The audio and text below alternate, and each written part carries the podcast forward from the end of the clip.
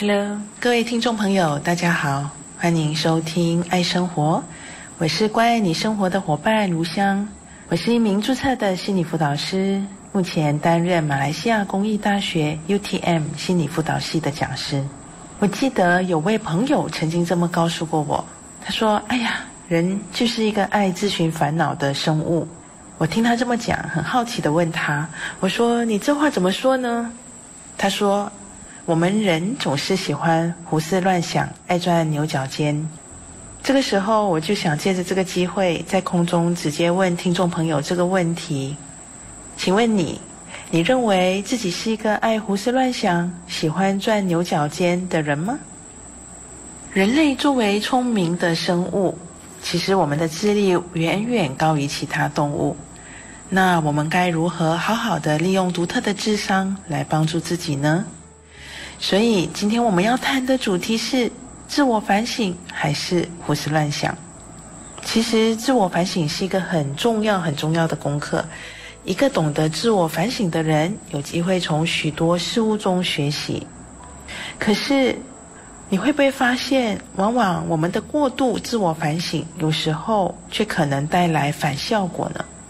让我们陷入一种胡思乱想中，而且缺乏事实根据的不断苛责自己。所以，很欢迎听众朋友和我分享，你是如何的进行自己的自我反省，或是你又如何的陷入一种胡思乱想当中呢？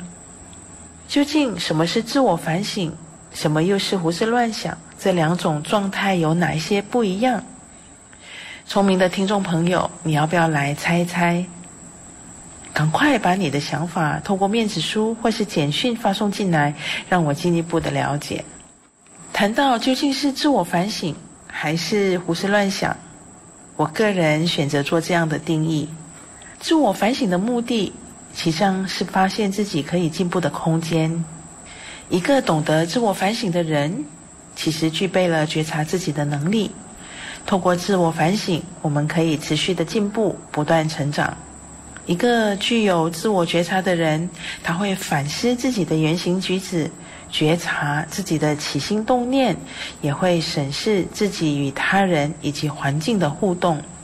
他可以在借着这样的一个过程当中，自己决定自己想要达成的一种目标，并且一步一步的朝着自己想要进步的方向来努力。我认为，好的自我反省不仅带给我们成长，也让我们更加的喜欢自己，同时更有自信。爱生活节目内容只供参考，不能作为治疗或法律依据。因为喜欢自己的生活才会变好，而不是生活变好了以后才喜欢自己。让我们一起回归生活本质，慢活、乐活，享受生活，爱生活。欢迎收听《爱生活》，我是关爱你生活的伙伴如香。我是一名注册的心理辅导师，目前担任马来西亚公益大学 UTM 心理辅导系的讲师。我再次的问问大家：如果你认为自己是个懂得自我反省的人，那么请问你在每一次的自我反省之后，会感觉到自己更有力量、更有努力的方向，还是更加气馁呢？甚至有可能越来越不喜欢自己。如果你的自我反省带来后面的负面效果，那么你看起来可能不是在进行自我反省，而是陷入一种自我贬低的胡思乱想中了。今天我所指的胡思乱想，是一个人在自我反省的时候，并没有选择把目光和目标锁定在帮助自己成长。而是陷入一种自我的批评当中。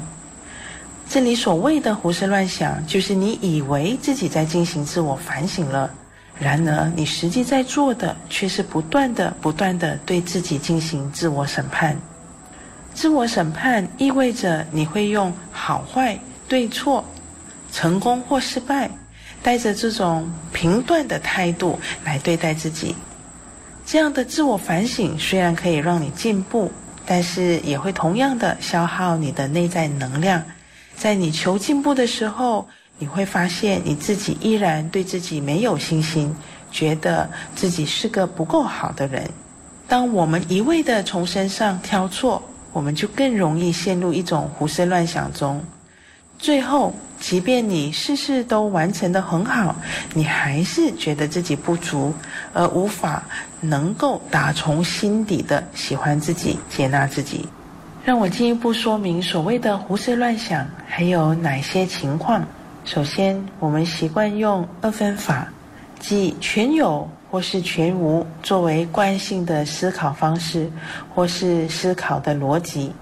例如，当我们做某些事情时，我们往往认为事情不是全好，那就是全坏了。或当自己进行某些任务的时候，我们以若不成功就是失败来定义自己。比方说，今天你去应征工作，因为无法顺利的回答某个考官所提出的问题，当下达不到自己期待的预期表现，即认为自己是一个失败的人。再打个比方，当收到应征不成功的通知时，你会认为自己已经失去了最好的工作机会，心中便有了失去这份工作，我再也无法找到比这更好的工作这样的想法。而事实上，你其实只是失去了目前为止你能够找到的最好的工作机会而已。这种决断的二分法，容易让我们陷入痛苦，而无法创造帮助自己成长的空间。在全有或是全无的思考逻辑中，我们需要为自己找到中间的地带，提醒自己反省过程，一步步的找到可以持续进步的点。例如，以自我反省的方式，我们可以尝试问问自己：虽然我无法顺利的回答某个考官的问题，但至少我尝试回答了。或是对自己说。虽然我无法顺利的回答某个考官的问题，但至少我可以顺利回答其他考官的问题。甚至是虽然我无法顺利的回答某个考官的问题，但至少我发现了自己可以进步的地方，为下一轮的面试做更充分的准备。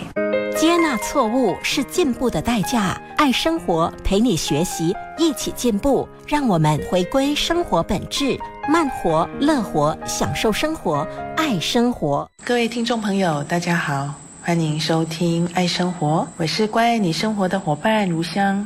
我是一名注册的心理辅导师，目前担任马来西亚公益大学 UTM 心理辅导系的讲师。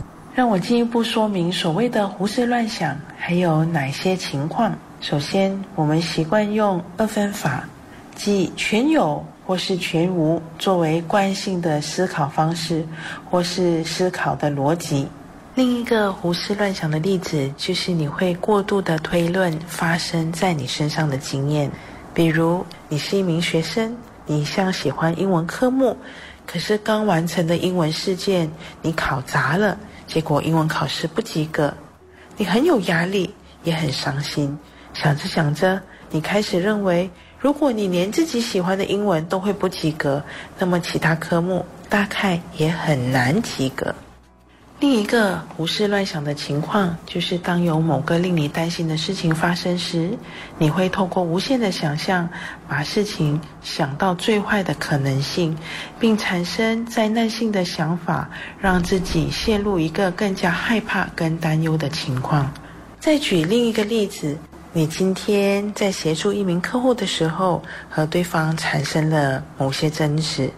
因为无法和对方良好的沟通，而有了一个不愉快的经验。客户不仅对你的服务不满意，甚至还到你的上司面前投诉你。当你知道自己被投诉的时候，过度的推论就是指你会认为自己的沟通不好，不能够胜任客服的工作，甚至认为凡是要对外和人沟通的工作，自己是不能够胜任的。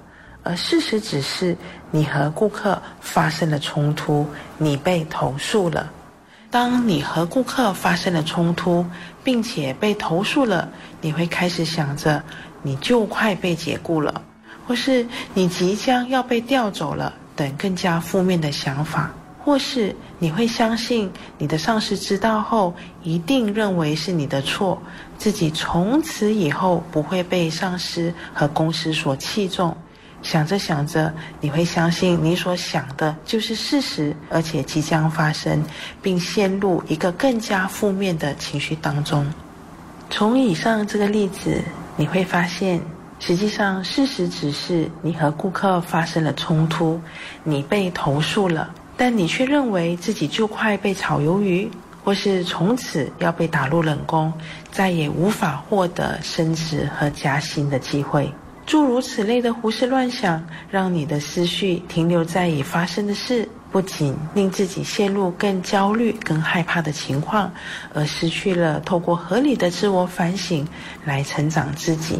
前面举例的三个胡思乱想的例子，不晓得像不像你呢？欢迎听众朋友针对这个主题分享你的经验，我期待与听众朋友在空中持续交流。